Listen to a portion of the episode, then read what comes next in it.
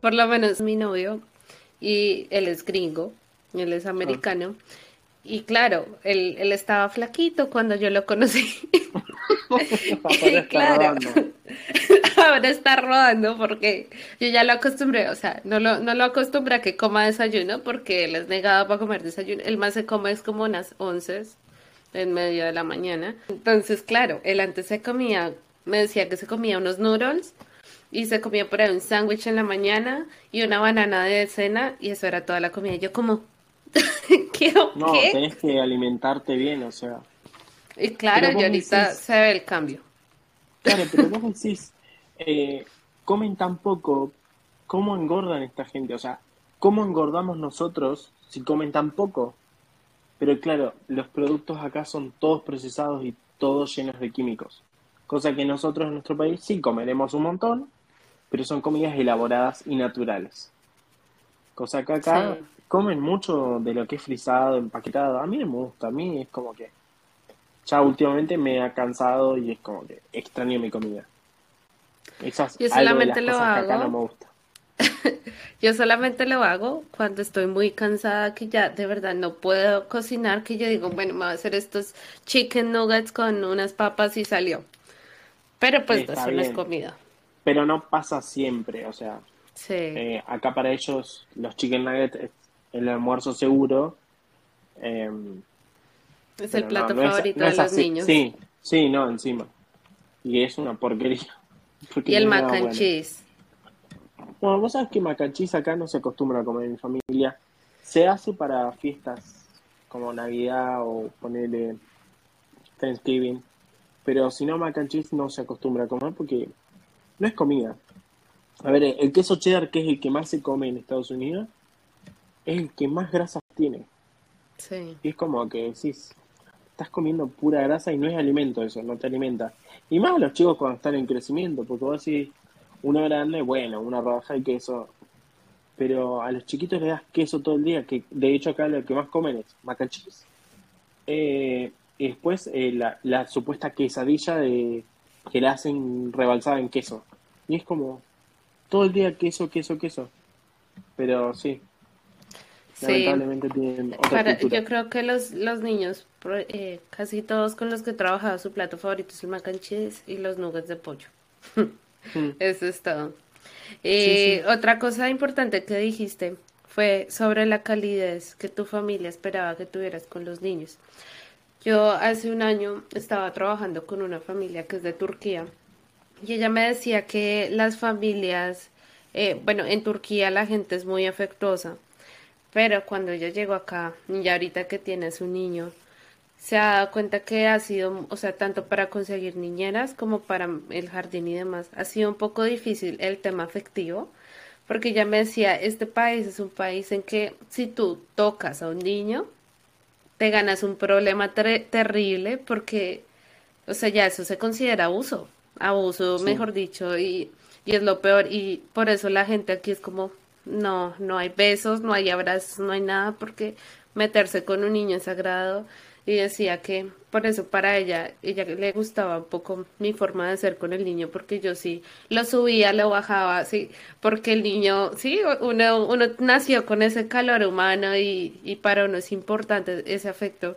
Y ella decía eso, que, que no era fácil aquí encontrar personas que hicieran eso, ni aun con autorización de los padres, pues porque les daba miedo meter en problemas por esas cosas. Sí, sí. Eh, em, de hecho, eh, acá es como, o sea, si no sos nada del nene, por ahí si sos familiar o si sos conocido, podés darle un beso, un abrazo, pero si no sos nada nene, es preferible, bueno, me, me he acostumbrado hasta yo mismo, que mm, por ahí los nenes que cuidan mis amigas o, eh, sí, su host kit yo es como que si no tengo confianza no me acerco mucho, o sea, más que un hola, un chau y cómo estás, pero no es que los toco, ¿me entendés? O los acaricio como le hago con mis nenes, eh, que los lleno de besos, de abrazos, pero a ellos no. Eh, porque no sabes qué reacción puede tener cada padre también, ¿no? O qué reacción puede tener el nene y decirle, no, fue eh, Franco vino, el amigo de, de mi amiga, de nuestra oper, y fue y me dio un beso. Y capaz que lo malinterpretan los padres, ¿me entendés? Y después tenés un problema. Esa es otra que, que por ahí hay que estar alerta acá. O más que nada, distanciado, que por ahí para nosotros eh, es complicado. Porque nosotros estamos acostumbrados a eso que, ay, te encontraste en la calle y te llenas de besos y abrazos y es como, pero acá no. Sí, es muy importante hablar eso con los papás, siempre, de que si ellos quieren que tú seas así o si no, que está permitido que no, porque pues claramente la diferencia de cultura mm. marca una brecha gigante. Tal cual. Em, bueno, eh, te quería preguntar, ¿cuál ha sido como el reto más grande que has tenido al ser proper? Creo que el reto más grande es como, a ver, yo he tenido, con mis nenes no he tenido ningún problema porque son, no puedo decir nada, son muy educados, nunca me he hecho un capricho, como le decimos en Argentina, o, un reto eh, que me han retado a estar en la calle y hacerme pasar vergüenza o algo. Eh, pero creo que el reto más grande es saber cuidarlos. Eh, tener el consentimiento de que estás cuidando a los nenes, de que vas a manejar para los nenes, eh, que todo lo tenés que hacer con sumamente cuidado y cuidadosamente porque no cualquier cosa que te pase no son nada tuyo y estás en un país extranjero, o sea que las de perder las llevas vos seguramente.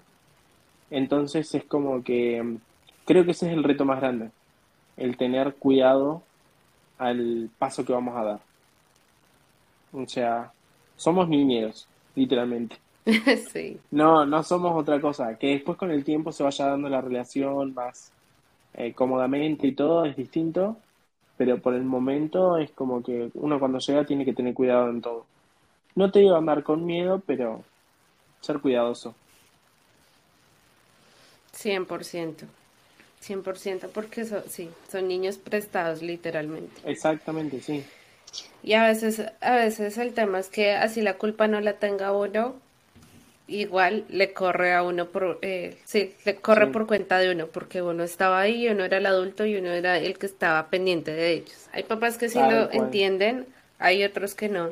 Conocí a alguien hace poco que nos contaba que eh, una vez, o sea, es su peor experiencia de oper, la tuvo con un chico que tenía problemas de conducta y una vez el, el chico, o sea, ella estaba ocupada con los niños y estaba pues detrás del niño diciéndole que se fueran para la casa. Y el niño en sus problemas de conducta salió corriendo y se fue. Y entonces ella tuvo que llamar a la policía, llegaron seis oh. patrullas, ella llamó a los papás, ella estaba llorando, ya no sabía qué hacer porque el niño se había desaparecido y nadie lo encontraba. Cuando a las dos horas se dieron cuenta que el niño llegó corriendo solo a la casa y que y, habían autopistas y habían cosas peligrosas y yo no sé, el niño llegó allá. Por Dios, qué peligro. Y total, el tema era que los papás pues ya sabían cómo era que el niño eh, se comportaba y pues estaba en tratamiento. Pero digamos que por un lado pudo haber sido una familia que hubiesen de una vez devuelto a la O, pero la hubiesen eh, puesto en problemas legales o cosas así. Pero por el otro sí ya fue una familia que la entendió porque sabían los problemas que tenía el niño y pues se dieron cuenta por videos y demás de que realmente no era culpa suya, sino era culpa del niño. Pero hay que tener cuidado, bastante cuidado. Eh, sí, yo creo que una de las cosas es con la familia tratar de que todo quede escrito antes de venir para acá, antes de hacer el match. Eh, hay que tener conversación con la familia, preguntar todas las dudas que uno tenga, eh, ya sea desde cómo tratar al nene, de cuáles son tus tus, ay no me sale la palabra, como tus permitidos, ah, claro, tus funciones o cómo lo tenés que tratar al nene si se porta mal, eh, cuáles son los permitidos del nene, cuáles no, que todo quede escrito, que yo con mi familia Em, pasó eso con mi hijos mamá, estuvimos hablando y todo quedaba durante un mail escrito, entonces como que cuando llegamos acá, nos sentamos a hablar el lunes y dijimos, bueno, todo esto lo hablamos, me dijo ella, pero quiero que quede resaltado de vuelta, creo que no, creo que no te quede ninguna duda a vos, que no te quede, que no me quede ninguna duda a mí, este fue lo que hablamos, esto fue lo que pautamos, esto es lo que se va a hacer. Y así fue siempre. Después, puede que con el tiempo, y es más que seguro que si la familia que te tocó es como más flexible, es normal que después las cosas se vayan, eh, como quien dice, ampliando o digamos, em, como disminuyendo. Como por ejemplo, a mí me pasó una pavada. Em, mi curfew era para volver a, a la casa, era a las diez y media de la noche. Y nada, como vieron que yo no era una persona de que me gusta la noche, pero los fines de semana, o sea, en la semana no voy a andar saliendo. Eh, nada, ya últimamente yo, o sea, no te digo que vuelvo a las 2 de la mañana un día que tengo que trabajar, pero si vuelvo a las 11 de la noche, eh, no pasa nada porque saben, saben que soy responsable y que al otro día me voy a levantar y que no tengo problema en decir, bueno, eh, tengo que trabajar y no me voy a dormir. Creo que me pasó una sola vez que me dormí y que me... Porque hay que contar las cosas buenas y las cosas malas también. Eh, me pasó una sola vez que puse la alarma y esos cinco minutos que decís, me quedo dormido y me despierto, nunca te despertás. Y cuando me desperté había pasado como, no sé, como media hora había pasado de la hora que tenía que entrar a trabajar y dije, ay, me echan me mandó a Argentina de vuelta. Sí. y nada, era con era con mi papá y bueno, no, no dijo nada. Dice, no, no pasa nada. Dice, justo cuando me desperté, viste que pasa eso de que el cerebro se despierta solo y decís, me voy, me levanto, me dormí. Y bueno, justo él me había mandado un mensaje y me dice, Franco, dice, mira, todo bien, dice, pero me tengo que ir en cinco minutos, dice, los niños quedan jugando en la computadora. Y yo me desperté y dije como que, ay, qué mal que me siento, dije yo. Sí. Pero bueno, no, o sea, no pasó nada, o sea, como que eh, después las cosas, las cosas, las relaciones se van abriendo y se van suavizando también. A medida de que uno también, obviamente, ¿no? Como decimos desde el principio, le da confianza, ellos te dieron la confianza de cuidar a sus hijos y bueno, vos devolvésela, digamos, para que eh, haya buena relación, simplemente. Siempre hablar todo con la familia, también desde que desde que uno viene a que pauta el contrato hasta que está viviendo acá, también el hablar siempre va a ser todo. Yo en mi caso, por ejemplo, soy muy flexible con mi familia, no te digo que, que todos tienen que ser así, pero en mi caso soy muy flexible con mi familia. Eh, durante la semana, si ellos yo siempre tengo pautado el schedule eh, de todo el mes. O sea, yo todo el mes sé los horarios que trabajo porque esa es otra cosa de los americanos que por ahí los latinos no tenemos tanto, que es el tema de decir, bueno, este día tengo una reunión, este día tengo un appointment al doctor. Eh, cosa que nosotros no, no, sé si somos tan así de tener todo pautado por horarios y decir, bueno, este día lo uso para esto y esto y lo otro. Eh, pero obviamente es como todos, somos humanos y por ahí se les pasa de largo, se les pasa por alto de que tenían una reunión de golpe o les surgió una, un appointment de urgencia o algo y es como que me dicen, mira, te cambio, y podés en vez de trabajar a las 10 de la mañana, podés trabajar a las 8 y es como que, en el caso mío yo lo pienso así. Si yo soy flexible con ellos y soy bondadoso, eh, todo se cosecha lo que uno siembra. Entonces, em, si yo soy flexible, ellos lo van a hacer conmigo también. Y bueno, me ha pasado sí que eh, siempre soy flexible y siempre me lo agradecen y lo reconocen. Y nada, mis dos manos, o sea, cuando yo le pido, quien es nunca cuando le pido algo, pero cuando le pido algo es como que, sí, hacelo, o sea, eh, o me lo devuelve con favores, como por ejemplo una vez, eh, de tantas veces que le he hecho flexibilizaciones así, una vez me dijo, tenía que llevar a una amiga yo de viaje a Atlanta, y nada, yo ese día lo descontaba como mis vacaciones, lo, iba a contar. Y después cuando le fui a decir que este año me tomaba las vacaciones tales, me dijo, no, ese día no lo cuentes. Y le dije yo, sí, o sea, para... A ver, voy a ser sincero, era mi día de vacaciones. Yo no trabajé y te dije que me pedía el día, está bien. Le avisé como con dos meses de anticipación o más, pero era el día que me tomaba, ¿por qué me lo iba a tomar como, como que no eran mis vacaciones? Y me dijo, no, no, no, no pasa nada, dice, porque yo agradezco que vos seas tan flexible conmigo y que seas tan abierto a cambiar tus horarios siempre, eh, si me pasa algo de golpe, y nada. Bueno, dije yo, está bien, está perfecto.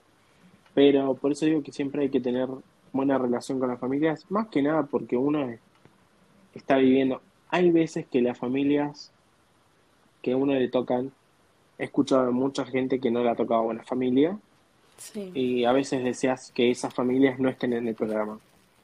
Y decís, ¿cómo a las familias no las investigan tanto como a los au pairs que van a venir acá? Pero bueno, porque las familias no tienen nada de perder. El que viene de afuera de un país a un país extranjero con un idioma diferente que no tiene nadie acá es el au pair. Y la familia es la que da la plata para el gobierno. El au pair no, no hace nada, al contrario, se lleva la plata lo posible para su país, en la mayoría de los casos. Entonces, como que pasa eso. Sí. Eh, de un tema nos vamos para el otro, nos vamos por las ramas. no te preocupes, de todo se aprende en este podcast y eso me encanta. eh, bueno, te quería preguntar, ¿tú ya hiciste tus créditos? ¿Cómo lo hiciste? Eh, bueno, yo este año todavía no los hice. El año pasado hice los créditos eh, yo llegué en octubre y en noviembre una amiga me dijo, che, mirá, dice, eh, yo ya voy a hacer los créditos y si me voy a, Nueva York. Eh, fui a hacerlos con Upper Weekend. Fui a hacer, hice eh, solo tres créditos allá en Nueva York. Fui en diciembre antes de las fiestas. Consejo, no vayan a Disney, a Disney, a Nueva York antes de las fiestas porque es carísimo, sumamente caro. Em, es verdad. Es caro eh, y al menos este año que pasó estuvo supremamente lleno. Fue horrible, horrible, porque claro, por COVID y demás todo estuvo cerrado. Entonces el año pasado ya todo se reventó y no le entraba nadie a esa ciudad. No, no, no, el año pasado era una cosa cuando los tickets de acá de mi ciudad si es una hora y media de vuelo, o sea, no es nada de acá. Eh, nada, me, me salían algo de, no sé, 200 dólares, creo que son los tickets normalmente. A mí yo pagué un ticket por 400 dólares, más después todo lo que pagué por un fin de semana, el hospedaje, todo. Carísimo me salió. Pero bueno, turista, como estaba yo, digamos, no sabía que iba a ser tan caro y bueno ya está. Y después los otros tres créditos los hice el año pasado en julio o en junio, no me acuerdo bien. Em, los hice online por el tema de que los aceptaban eh, online, por el tema de COVID y todo lo demás. Este año ya Cultural Care no los está aceptando online y solamente aceptan lo que es presencial. Eh, todavía no los hice porque tengo la verdad no. Como termino el programa en octubre tengo tiempo, pero eh, nada, consejo también que si lo quieren hacer los créditos, si tienen la posibilidad de hacerlo con tiempo, que lo hagan. Porque los créditos mayoritariamente tardan entre dos y tres meses, más después lo que te tardan en validar el diploma, o sea, el certificado y todo, siempre tardan entre 3 y 4 meses. Y bueno, a mí me pasó que em, el año pasado, yo en octubre tenía en los papeles, cuando vos vas a hacer el DS, la renovación, digamos, tenés que hacerlo un mes antes, creo. Y a mí me pasó que yo, nada, me quedé, me colgué con los créditos porque estaba de vacaciones. Em, y estuve los empecé en julio o finales de julio, estuve agosto, no, agosto, o sí, más o menos por ahí, julio, agosto, septiembre, y yo en octubre tenía que entregar todos los papeles, y los entregué, creo que terminé los créditos el, no sé, 5 de octubre y yo la, la fecha límite que tenía era el 10 y yo tenía que entregar todos los papeles y el certificado Cultural Care y después ellos tenían que hacer eh, que convalidarlo y de ahí mandar para hacer el DS. Así que estaba que llegaba y que no llegaba y que si no me lo podían renovar me tenía que volver a mi país. Y era como que estaba con el tiempo justo literalmente, así que nada, por lazy que me pasó, eh, mi hijo me estuvo llamando a último momento también, apurando a Cultura era que le hicieran por favor, porque no me llegaba el DS y no me llegaban los papeles. Y estuvimos llamando a los del curso que me apuraran el trámite. Ay, Dios, me acuerdo que fue una corrida tremenda. Em, pero sí, todavía no hice los créditos. Pero el consejo es que si los pueden hacer con tiempo, que los hagan. O sea, la primera vez cuando llegué acá, no hice nada. Los dos meses que estaba acá y Miguel sí, sí me felicitó y me dijo, mami, me dice, qué bueno que no dejas los créditos para último momento y era como, los últimos los dejé para último momento. Así que nada, este año, nada, ahora en cualquier momento ya me tengo que poner en, en campaña para, para hacerlos en, en camino ahí. Sí, es cierto, es importante porque si no hacen los créditos no pueden extender. Bueno, ahora lo que Cultura quiere está diciendo, porque pasa esto, que la mayoría de los au vienen acá y abandonan el programa o no hacen los créditos, y el programa se trata de justamente estudiar y trabajar. Sí. Que estudiar no es tanto y además los créditos los paga la familia, o sea que nosotros solamente es pagar el hospedaje, que el lugar que vayamos y los tickets. Em, muchas veces a veces tenés suerte de que si vives en una ciudad grande o tienen eh, para hacer créditos te los convalida Cultural Care, tenés la suerte de no tener que viajar a ningún lado. Y la otra es que si no los haces en el segundo año, digamos, eh, si no haces los créditos, cuando, mm, o sea, en el primero sí o sí los tenés que hacer para hacer la extensión, pero en el segundo año, si no los haces, no te pagan el vuelo de vuelta a tu país. Eh, esa es otra de las reglas que están. Como que ahora se están poniendo como más fuertes en las reglas y tratando de hacer cumplir a todos.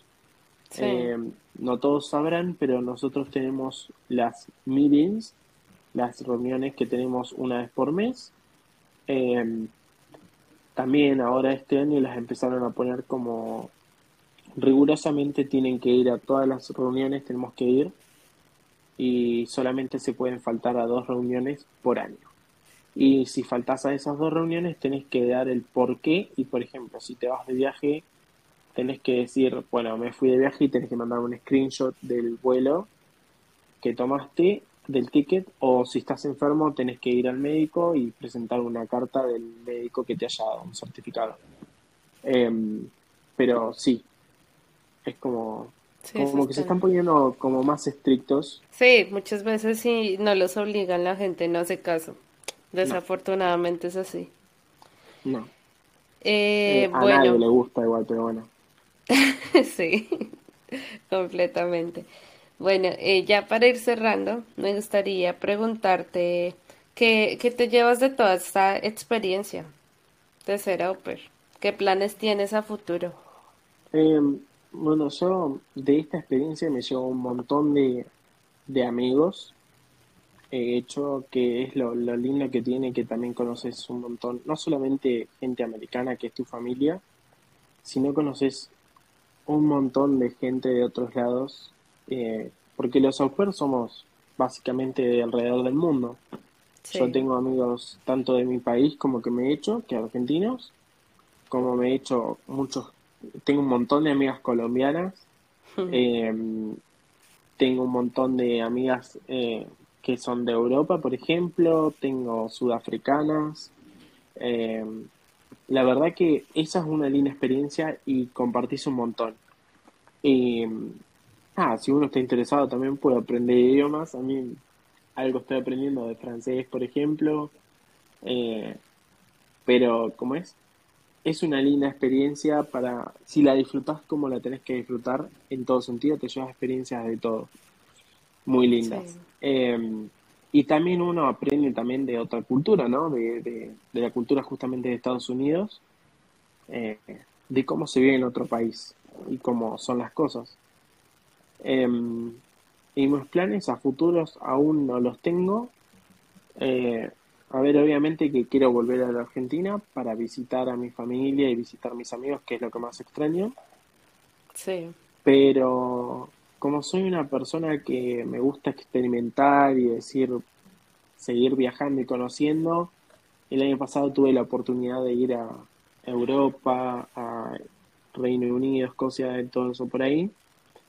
Em, nada, me gustaría quizás, no sé si quedarme a vivir en Estados Unidos para siempre, quizás quedarme un tiempito más. Mi familia me quiere, quiere que me quede acá, o sea, yo soy su último pez y también me quieren dejar porque no, me adoran. Muy bien. Me adoran. sí, total. Hay que decir la verdad. Eh, entonces es como que. Nada, no sé si quedarme acá. No lo veo a Estados Unidos un país como para quedarme y vivir, ya te digo, por siempre.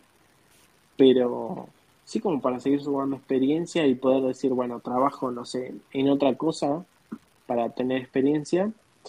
Eh, pero me gustaría ir para otro lado del mundo también. Eh, me gustaría ir a vivir a Europa.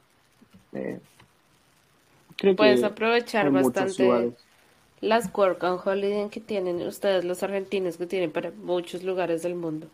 Mm, hay un montón. Bueno, una que las que me gustaría que es la mayoría que hacen es la de mm, Australia. Australia y Nueva Zelanda es una working holiday muy linda. Eh, pero bueno, eh, son todos futuros a planes a futuros. Pero bueno, quizás algún lado saldré. sí, y aprovechar todas las oportunidades que te pone la vida, porque igual, qué, qué bueno que diste con una familia excelente, que los dos se quieren mucho. Eh, y pues eso, eso es una ayuda porque al menos uno sabe que está solo en un país, pero tiene como personas y apoyo. Eh, una compañía es muy importante.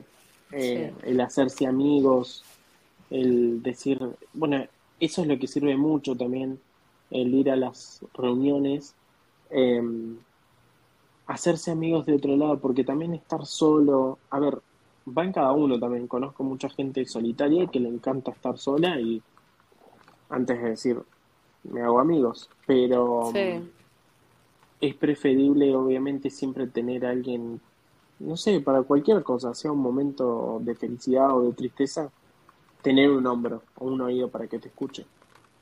Em, pero sí, eh, es muy linda experiencia, la recomiendo. Y consejos, y es como, como vos decías recién, es que toda experiencia, oportunidad que se te aparezca, creo que no hay que pensarla mucha y el tren pasa una sola vez y hay que subirse o el vagón pasó.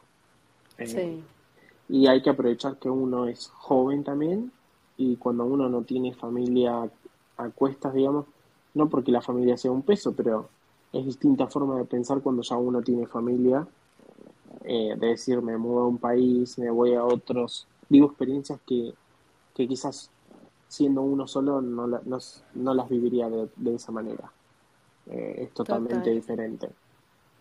Pero sí, es muy linda experiencia y la recomiendo esta, justamente. Bueno, Franco, y ya como último, quisiera que le dieras un consejo a Franco de hace cinco años. A Franco que no había vivido nada de esto. Si tuviera que darle un consejo,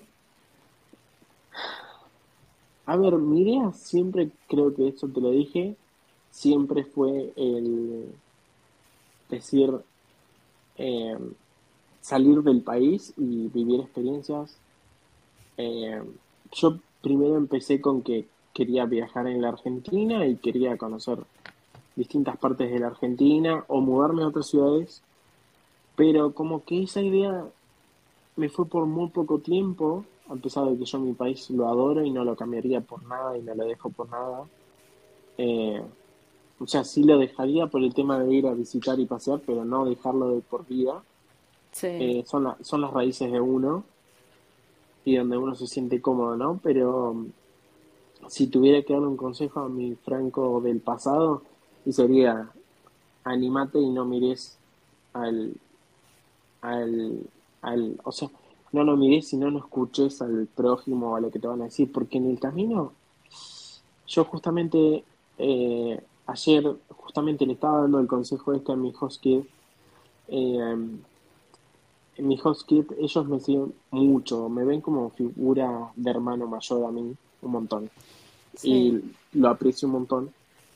Y ellos me siguen a todos lados. Y yo, cosa que hago, ellos me copian. O sea, pero no es por maldad ni nada, sino que lo hacen porque, nada, como que dicen, bueno, Franco lo está haciendo, eh, yo lo puedo hacer y qué cool que se siente, ¿no? Y a mí me encanta. Es un modelo a, seguir. exactamente, a mí me encanta. Y nada, nos fuimos a cortar el pelo y eh, el más grande se cortó el pelo, ellos aman mi país, encima que ganó, ganó el mundial, es como que Argentina, viste, para ellos es lo más grande que hay. Em, de hecho, mi hijo Skid, el mayor, que él juega al fútbol, eh, una vez me dice, eh, si yo quiero jugar en Argentina, dice, en la selección, dice, de Argentina, dice, ¿puedo hacerme pasar por tu hermano, dice, menor? Y yo me reía por dentro, pero a, la vez decía, qué ternura, o sea, que, se quiere hacer pasar por mi hermano, ¿me entendés? Pero no solamente por, por decir el fútbol. Y bueno, el consejo que les daba a ellos era que, nada, él se cortó el pelo y los amigos en el colegio, no sé si lo tomaría como bullying, pero lo tomaba como parte así, le decía nada, porque dice, vos te cortaste el pelo raro, qué sé yo, él se cortó el pelo como una foto de Messi que vio en el teléfono, porque cada uno elige su corte de pelo, les dije. Entonces, él eligió el, el, corte de pelo y se cortó, pareció al corte que me hice yo. Y nada, los amigos acá es como que le decían, ay, qué raro que te cortaste el pelo, pareces un como un Kevin, le decían, y como que a él le gustaba el corte de pelo. Yo le dije que le, gustaba y le quedaba bien.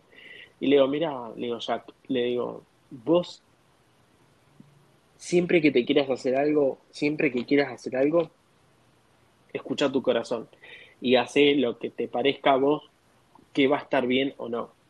Em, para el resto de las personas siempre va a haber algo negativo siempre va a haber algo negativo. Le digo, y nunca vas a poder dejar conforme a todo el mundo. Le digo, simplemente vos tenés que hacer lo que a vos te parezca que va a estar bien y seguir tus pasos y tus latidos. Eh, el resto, que miren como sean. Después, en un momento, a esos mismos que te criticaron, te van a ver en la cima y van a decir, pucha, yo lo, lo critiqué a este pibe y mira dónde está ahora. Eh, creo que ese es un consejo que le estaba dando a los nenes y les dije, ustedes nunca se dejen influenciar por nadie. Y creo que es el consejo que les doy a todos, que si quieren hacer la posibilidad, porque yo lo tuve, ¿eh? más de una persona me dijo, ah, pero vos te vas a ir a Estados Unidos y tu inglés es malo, eh, vos te vas a ir a cuidar a Estados Unidos, nenes, y no te puedes cuidar ni vos. Y son comentarios que te los tiran así como en joda, y ahora más de uno quisiera estar en Estados Unidos. Y yo estoy acá, en Estados Unidos, cobrando dólares, cuidando a nene, viviendo la experiencia, y ellos quizás están en Argentina y no saben qué hacer. Y no es por, por criticar a nadie ni nada, pero cada uno tiene que hacer, creo que, lo que uno quiere, lo que le plazque, digamos.